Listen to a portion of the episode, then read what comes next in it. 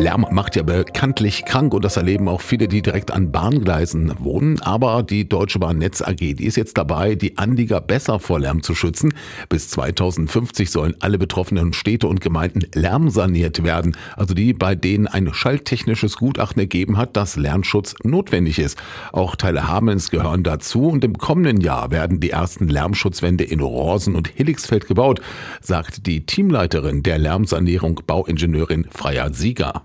Wir sind zuständig für Lärmschutzwände in Niedersachsen und Bremen. Und jetzt sind wir hier in Hameln und möchten in Hilligsfeld und Rosen jeweils zwei Lärmschutzwände bauen.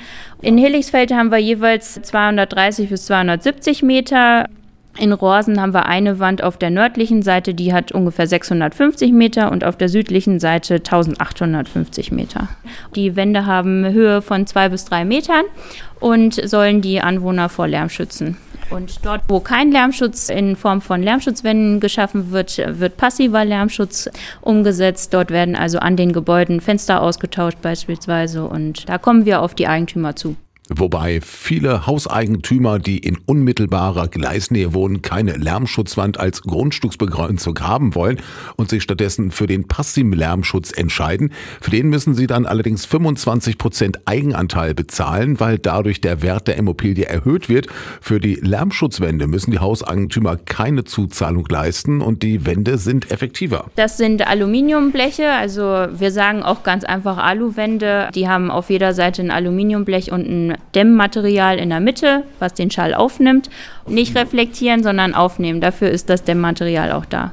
Und im kommenden Jahr, da soll wie gehört je eine Lärmschutzwand in Rosen und in Hilligsfeld gebaut werden. 2026 die jeweils zweite. Und um Beeinträchtigung des Personennahverkehrs zu vermeiden, wird nachts vom Gleis aus gearbeitet.